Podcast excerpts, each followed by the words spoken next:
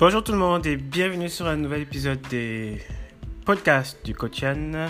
Aujourd'hui nous sommes le 2 septembre et je vais parler des, premiers, des résultats du premier tour parce que c'est quasiment la fin. Il reste juste, euh, il reste juste la série euh, euh, Houston et Houston contre OKC qui se passe ce soir.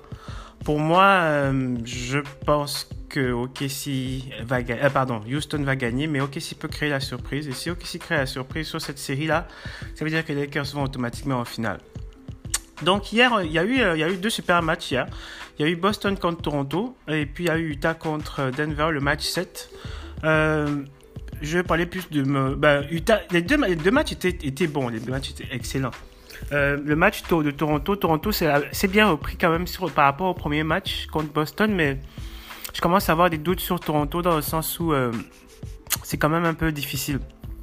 Ils jouent beaucoup à 3 points et Boston attend qu'ils shootent à 3 points et ils les laissent shooter en fait. Ils prennent leur bon et puis ils s'en vont.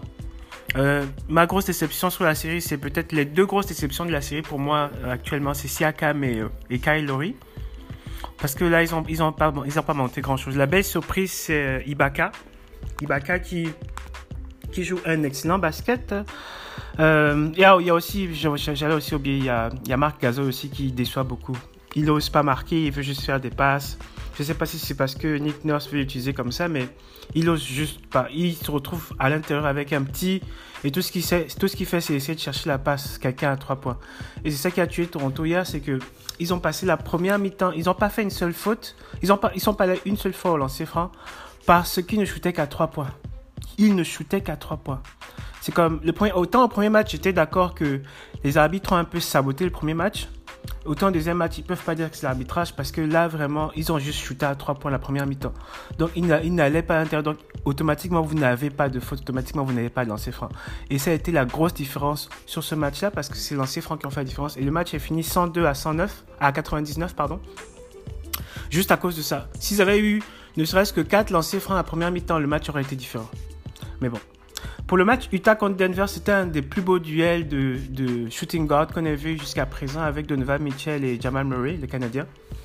Euh, c'était vraiment beau à voir. Euh, moi, personnellement, comme je disais au début, dans mon épisode, je pense, euh, l'épisode 17, je pense, où je donnais mes pronostics, c'est que moi, j'avais du mal à choisir entre les deux parce que Denver a définitivement plus de talent, définitivement.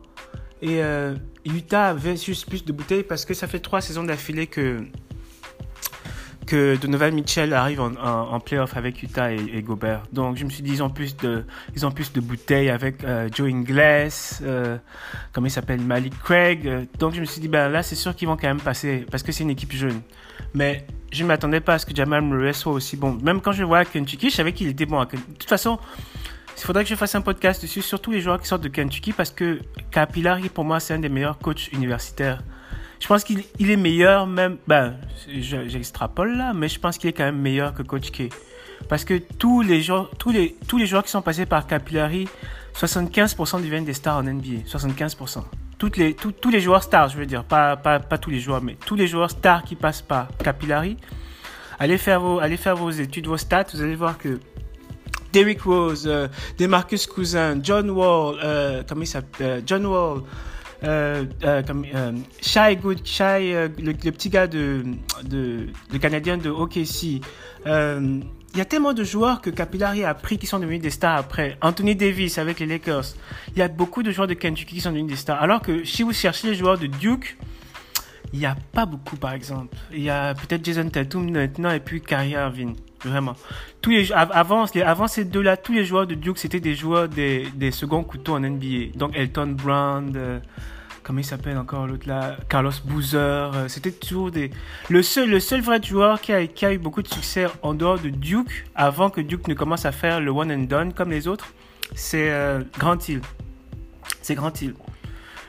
Parce que Duke voulait pas faire de one and done comme Capillari parce qu'ils estimaient que eux c'est un, programme qui forme les joueurs blablabla bla, bla, bla, alors que c'était une façon de dire nous on veut des joueurs qu'on peut exploiter pendant plusieurs années gratuitement gagner grâce à eux et après ils peuvent partir donc quand il a compris que Capillari lui s'en fout de, ça lui il fait, il fait juste former des jeunes en en NBA il a commencé à faire ça. C'est pour ça qu'il a eu beaucoup depuis des années. Il a eu Zion, il a eu Brandon Ingram, il a eu, euh, comment il s'appelle, Okafor, Jalil Okafor, il a eu euh, Ty Jones.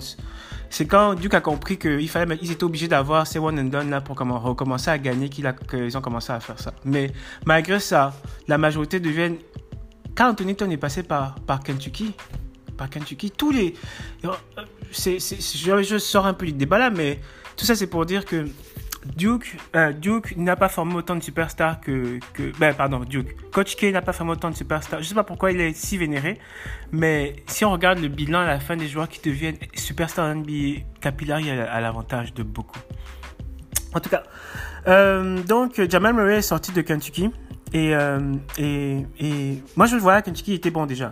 Mais je pensais pas qu'il serait aussi bon en NBA. Ça lui a pris quoi 4 ans? Parce qu'il est de la même draft que, qu'il n'est même, pas, il de la même draft que Mitchell Il est venu un an avant Mitchell.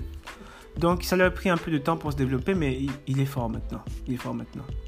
En tout cas, aujourd'hui il va avoir le deuxième match Miami contre Milwaukee. Euh, ça c'est le match test pour euh, Miami. Miami, peu de gens, j'ai déjà dit ça, peu de gens parlent de Sportra, mais Sportra mériterait d'être le coach de l'année au moins une fois dans une saison. Parce que ce qu'il fait depuis que LeBron est parti, c'est la seule équipe que LeBron a quittée qui n'est pas morte. Bientôt, elle va mourir quand le bon va partir, là, mais en tout cas, ça, c'est juste une parenthèse. ensuite, il y a le match 7 Houston contre OKC ce soir. Ça va être spécial parce que si OKC gagne, ça veut dire que LA va automatiquement en finale de conférence parce que je vois pas euh, OKC battre LA. Il y a que Houston qui peut battre LA. C'est sûr que Houston peut battre LA, mais pas OKC. Mais si OKC gagne, ça va être une super revanche pour, pour Chris Paul. Ça va être une super revanche pour Chris Paul. Ça, j'imagine même pas comment, ce que, ce qu'on va écrire dans les médias à propos de, de Westbrook avec ça. Toujours est-il que j'ai peur pour mon Toronto. Euh, Boston joue vraiment bien, il joue une super défense. Marcus Mass est devenu très fort aussi défensivement. Eh ben, pas défensivement, il était déjà fort défensivement. Offensivement, son 3 points nous a tués hier. J'espère juste qu'il ne, ne shoot pas aussi bien plusieurs années. Donc, ben, pour les prochains matchs, pardon.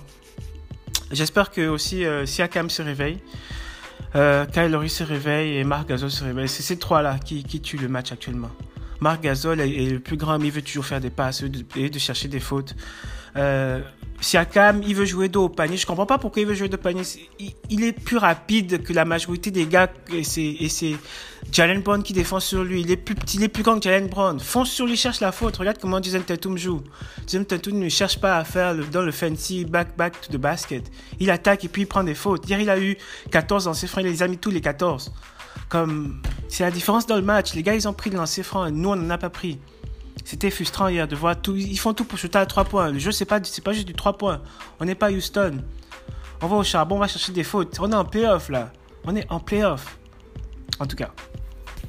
Ça, c'était ma parenthèse. Bonjour de gueulage. Donc euh, aujourd'hui, je suis de retour. Donc pour mes chroniques, comme d'habitude, j'attendais le deuxième tour parce que le premier tour, c'est jamais vraiment intéressant. Sauf maintenant qu'on a deux matchs 7. Mais on verra pour le reste.